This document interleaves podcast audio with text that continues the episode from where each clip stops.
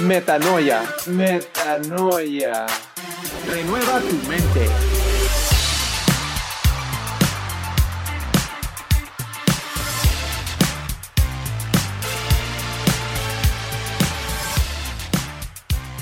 Hola amigos, bienvenidos a este nuevo episodio de Metanoia, renueva tu mente, Romanos 12.2. Yo soy su anfitrión Ben y estoy aquí con una invitada muy especial en este episodio, eh, con la mujer más bella del mundo que nos acompaña aquí, alias mi esposa, mi esposa Erika. Preséntate por favor, Erika. Hola, ¿qué tal amigos? Es un gran honor estar en este episodio número 3 de este podcast Metanoia. Mi nombre es Erika Cisneros, esposa de Benjamín Compeán, y pues estamos aquí para hablar de un tema que nos concierne a todos los que somos papás. Así es, y precisamente muy recientemente, de hecho, y como se los comenté en los episodios anteriores, este podcast está diseñado para hablar de todo un poco y todo un poco visto uh, desde la perspectiva bíblica cristiana.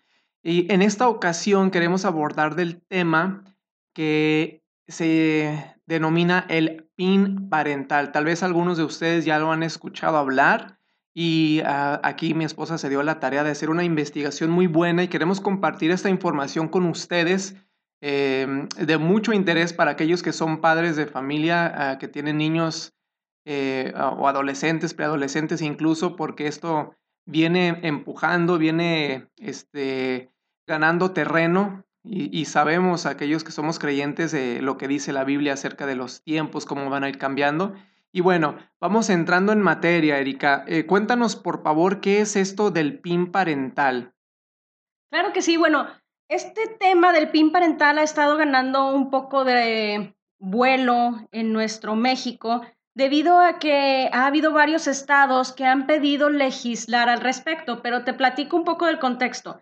Este PIN parental o también llamado veto parental aparece en la región de Murcia, en España, hace ya algunos años, cuando se quiso introducir por primera vez en las escuelas de educación básica la educación sexual, tanto en las primarias como en secundarias y un poco más en preparatoria. Y esto quiere decir que los padres o quienes ostentan la custodia legal de los menores podían saber con anticipación los programas escolares que estarían llevando sus hijos y ellos decidir si querían o no que sus hijos menores de edad participaran de las actividades, escucharan la clase o simplemente se la saltara dependiendo de sus valores, de sus creencias o de su ideología. Esto para evitar que dentro de la misma currícula escolar se metiera la digamos, ideología de género, transexualidad, bisexualidad, lesbianismo, toda esta agenda LGBTIQ. Muy bien, entonces esto nace como una iniciativa de poder darle a los padres la opción de decidir si esas materias o esa información se le iba a poder dar o presentar a sus hijos menores de edad. Así es. En particular está relacionada con eh, digamos, este tema de identidad de género, feminismo, diversidad sexual. Y en caso de que solamente si los padres consideraba intrusivo para la conciencia o intimidad de los menores. Pero bueno, aquí en México se propuso, me parece que en el estado de Aguascalientes se debatió la propuesta, se aprobó, pero al parecer todavía falta un poco más para que se ponga ya en práctica. Otros estados de la República, como Nuevo León, por ejemplo, también ya lo puso sobre la mesa en su legislación estatal. Y hay otros 10 estados de la República Mexicana que también están pidiendo o que lo están ya proponiendo a discusión para que se legisle al respecto en cada, en cada estado. Pero pues hay posturas a favor y hay posturas en contra. Una de ellas, y muy enérgica, ha sido precisamente la Secretaría de Gobernación, pero también organismos internacionales como la UNICEF. Entonces, para ir resumiendo, esto viene de España, llega aquí a México, ya hay algunas eh, propuestas de los, para, por parte de los gobiernos estatales para eh, ya presentarlo y, y debatirlo. Eh, ¿qué, ¿Qué implica esto para nosotros aquí en México? Bueno, como papás tenemos que estar muy al pendiente de qué es la educación que están recibiendo nuestros hijos. Y bueno, te comentaba de las posturas a favor y las posturas en contra. ¿Por qué? Precisamente porque una legislación de este tipo nos va a dar tanto pros como contras, beneficios como perjuicios también.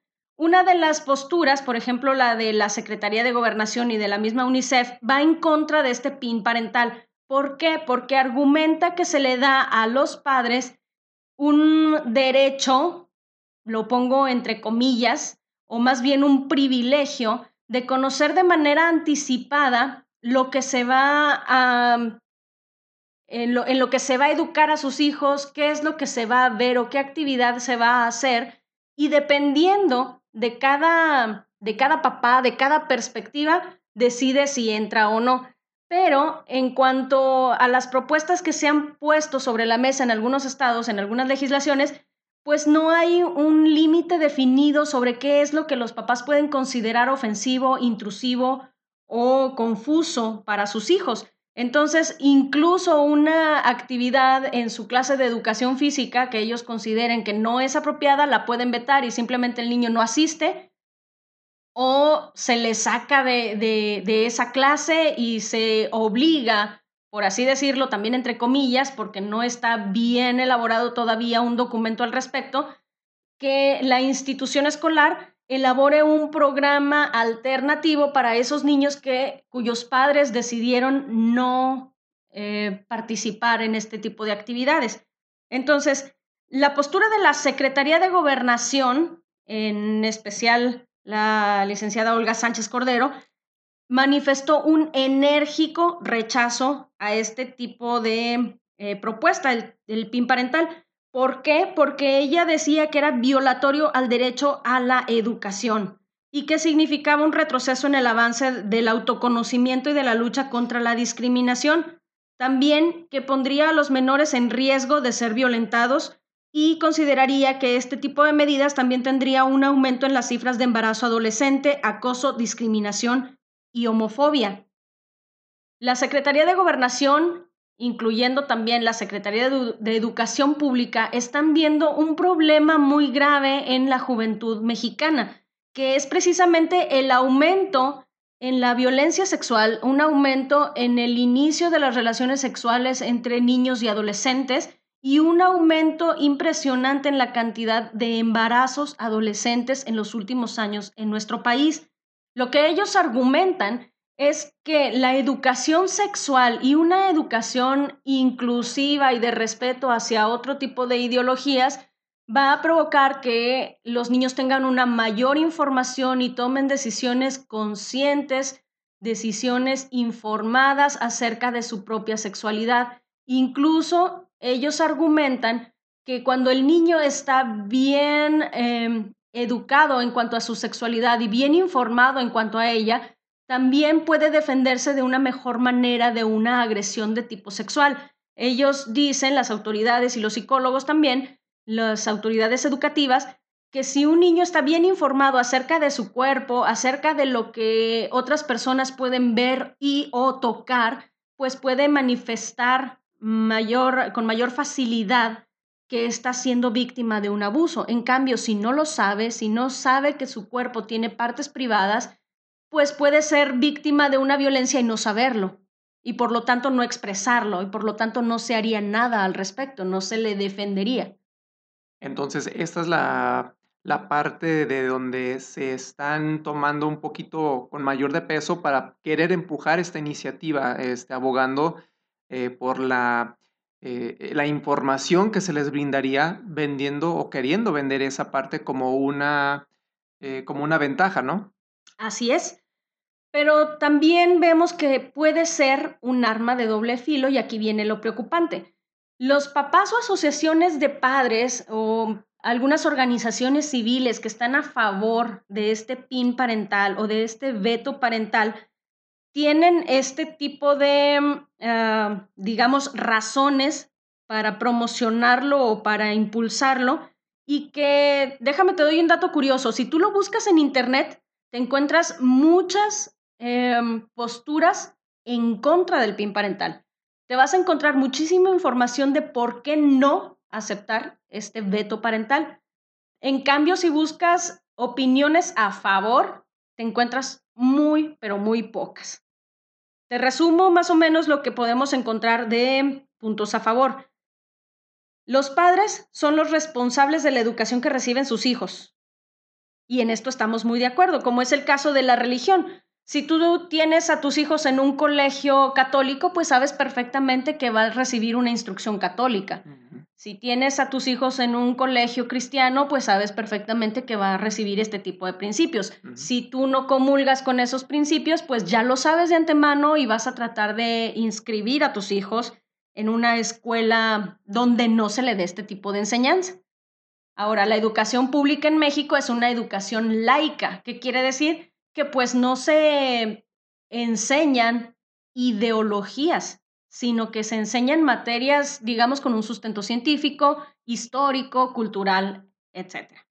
Otro punto a favor que los padres argumentan es que se trata no de, no de información, como la misma Segov lo dice, que al darle información sobre sexualidad a tu hijo va a tener una mayor oportunidad de tomar una decisión consciente sino que esto es un adoctrinamiento, quiere decir que es una enseñanza que no es imparcial, sino que ya vas a estar enseñando una ideología de género. Esto quiere decir que les van a enseñar a tus hijos que está bien haber nacido niño, pero sentirse niña, que es normal que un niño tenga dos papás o dos mamás, o que es normal que la mamá de uno de sus compañeritos tenga una novia y cosas así.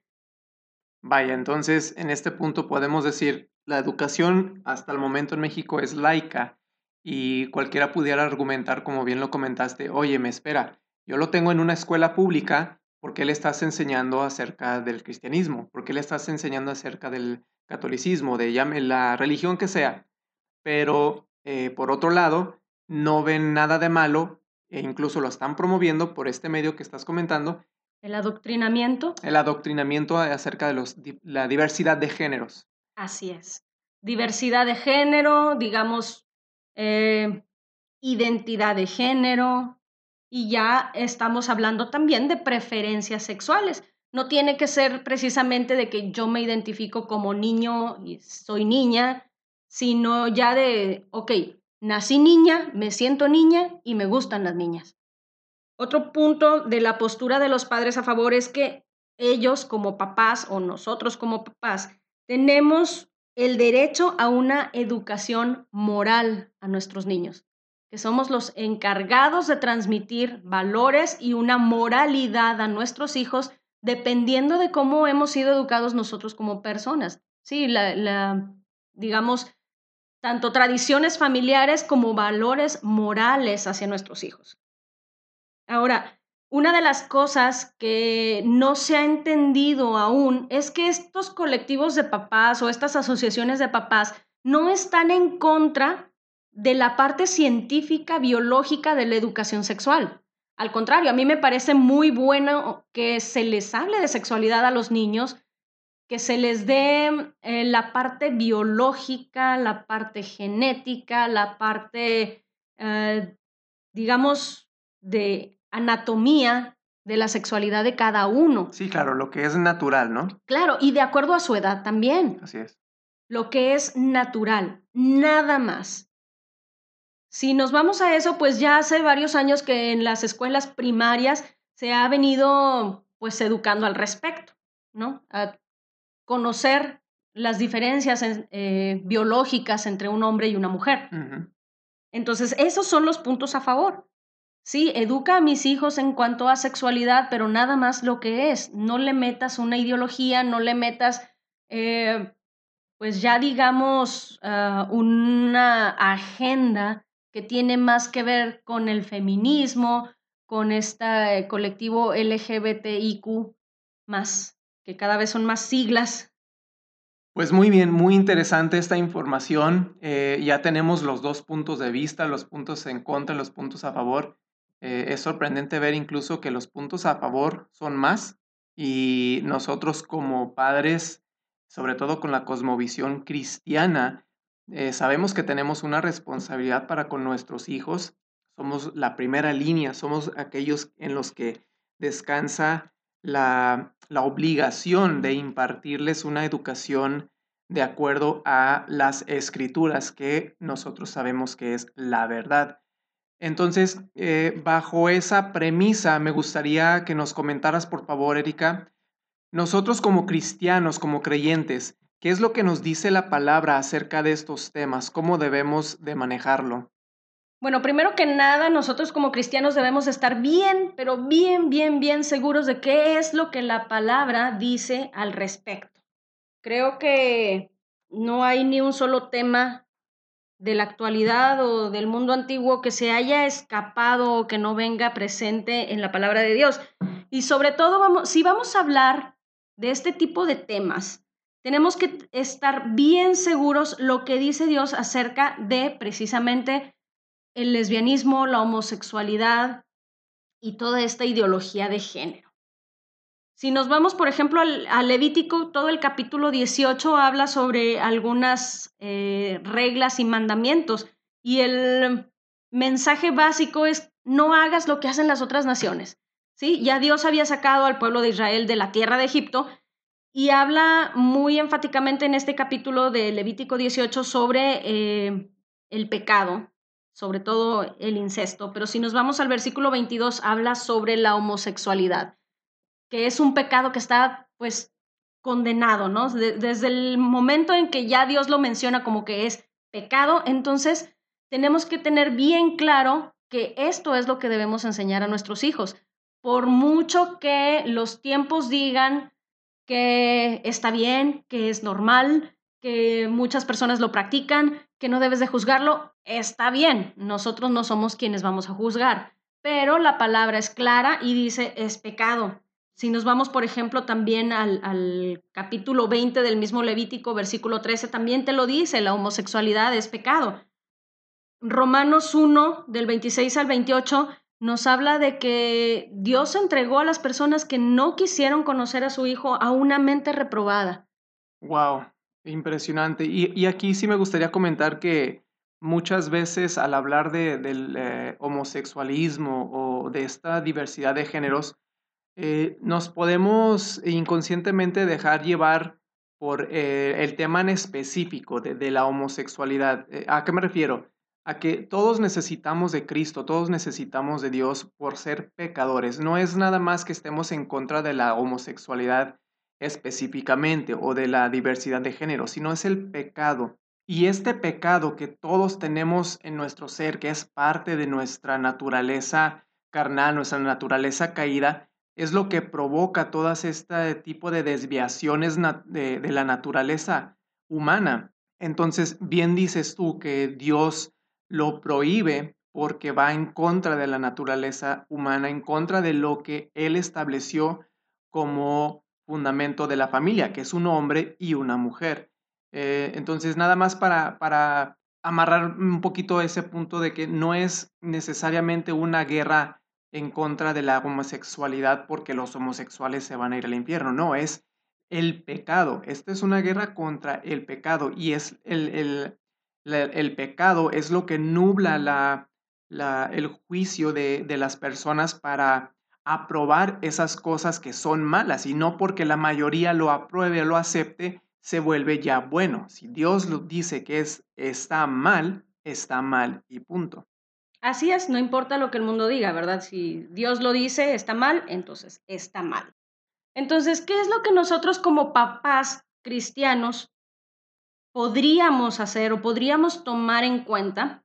No quiero darte así como que esto es lo que debemos, ¿sí? Porque yo creo que como papás cada uno sabe, eh, conoce a sus hijos y sabe qué es lo que eh, puede enseñar o cómo le puede enseñar a cada uno. Pero lo que creo que sí necesitamos tener en cuenta es, número uno, enseñar a nuestros hijos qué es el pecado y que el pecado nos separa de Dios. ¿Y por qué eh, tenemos que hacerlo? Pues precisamente porque se nos dio esa responsabilidad.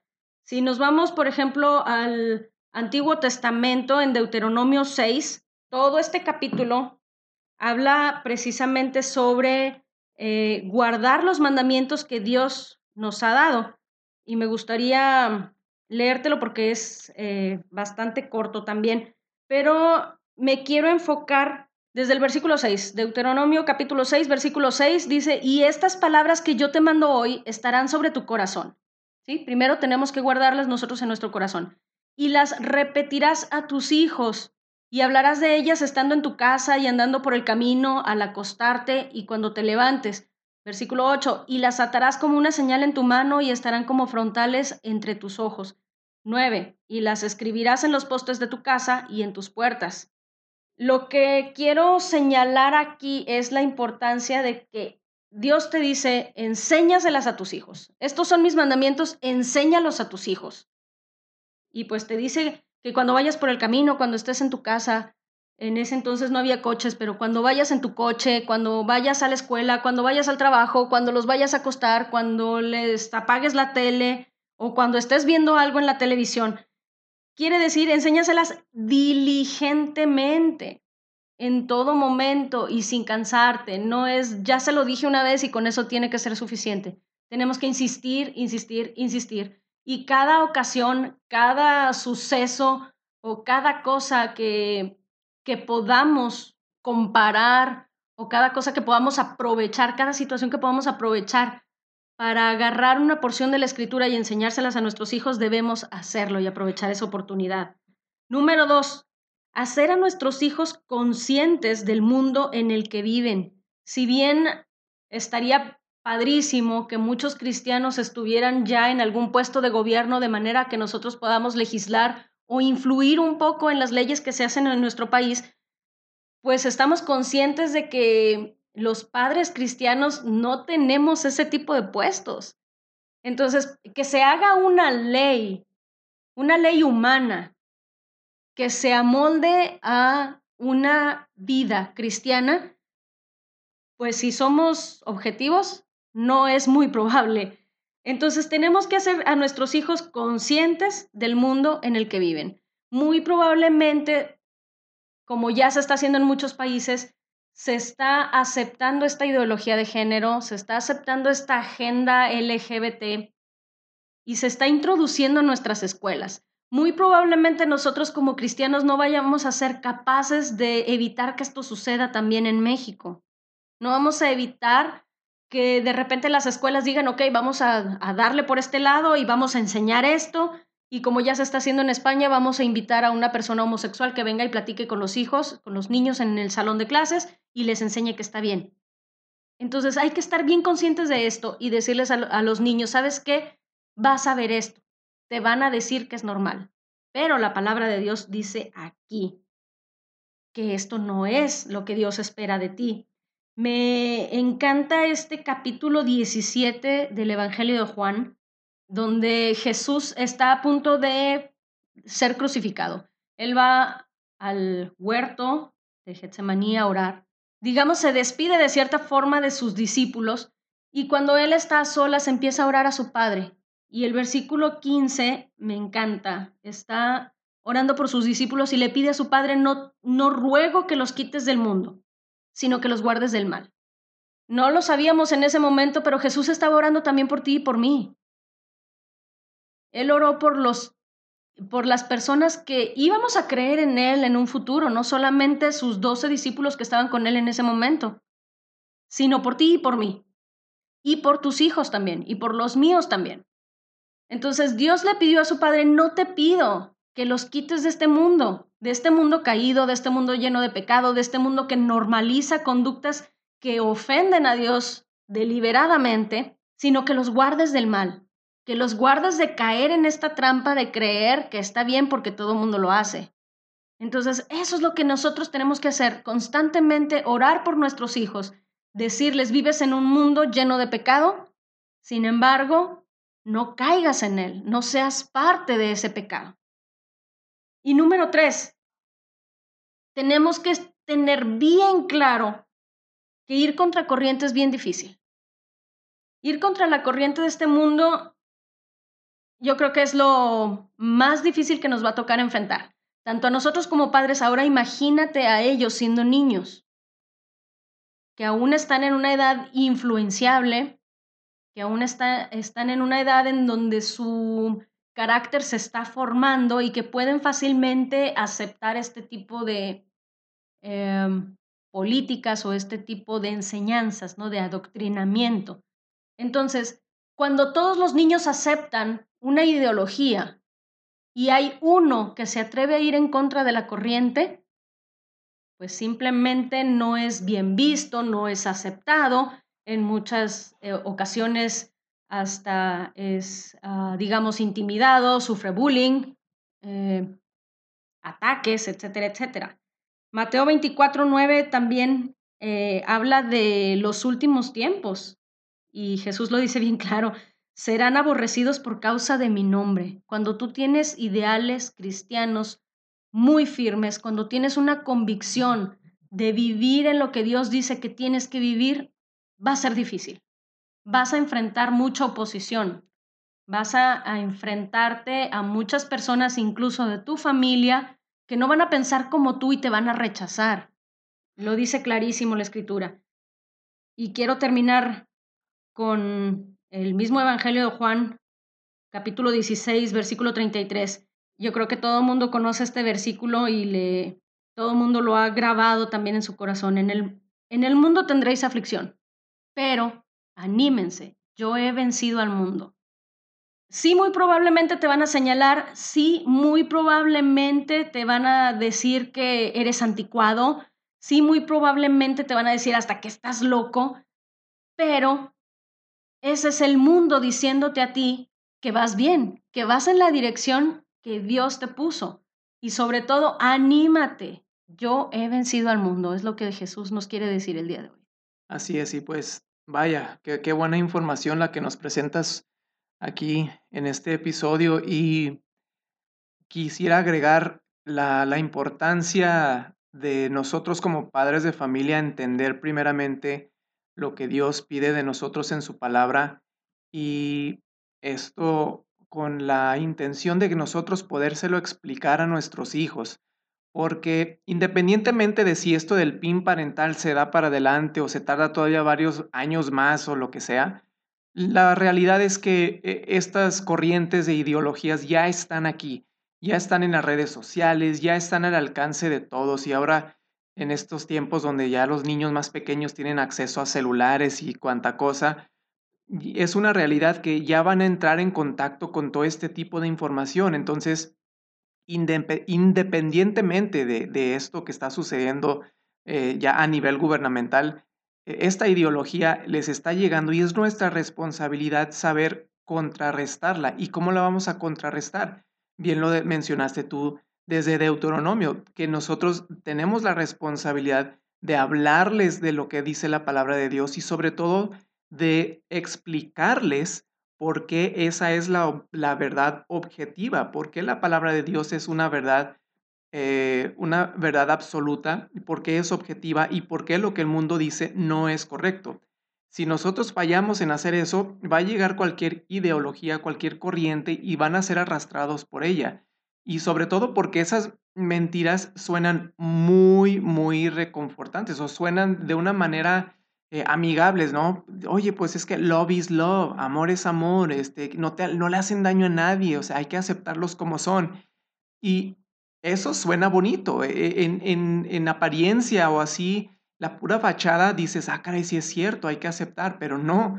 Dios dice muy claramente en su palabra que hay consecuencias por el pecado. Repetimos, es el pecado, no es el hecho de ser un homosexual o de tener otras preferencias sexuales tal cual, es el pecado, la ofensa a Dios.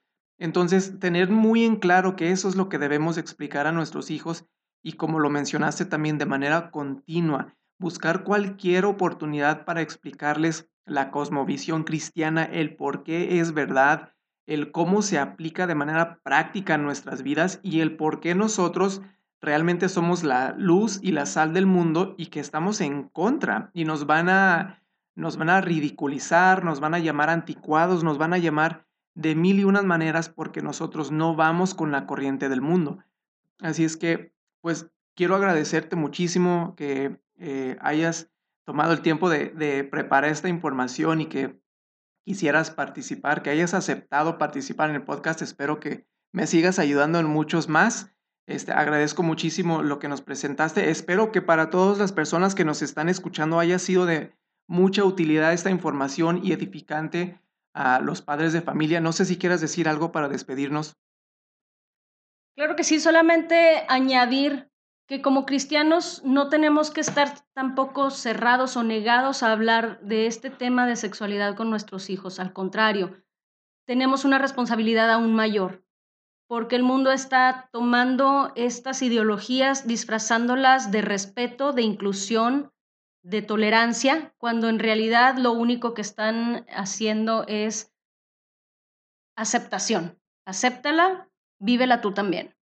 Entonces, hubo una frase que me gustó muchísimo y que hay que aplicarla, que dice, si tú como papá no estás influyendo en el conocimiento y en la sexualidad de tus hijos, muy probablemente seas el único que no lo está haciendo.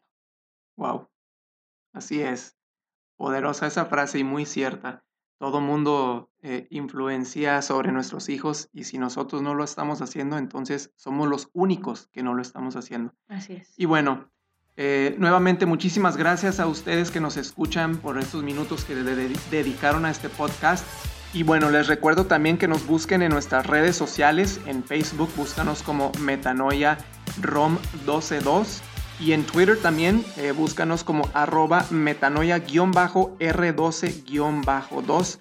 Déjanos tus mensajes, escríbenos, haznos saber tus ah, ideas. Este, si tienes algún tema que te gustaría que abordáramos con muchísimo gusto, nos encantaría saber de ti. Puedes también visitar nuestra página Ancla donde se suben estos podcasts, que es Anchor FM.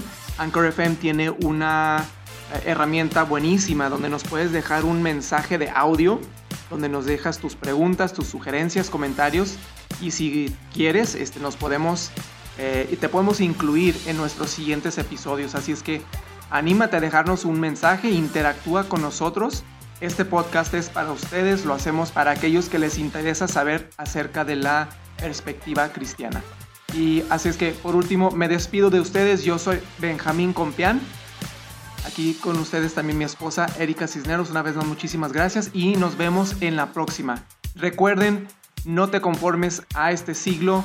Renueva tu mente. Metanoia.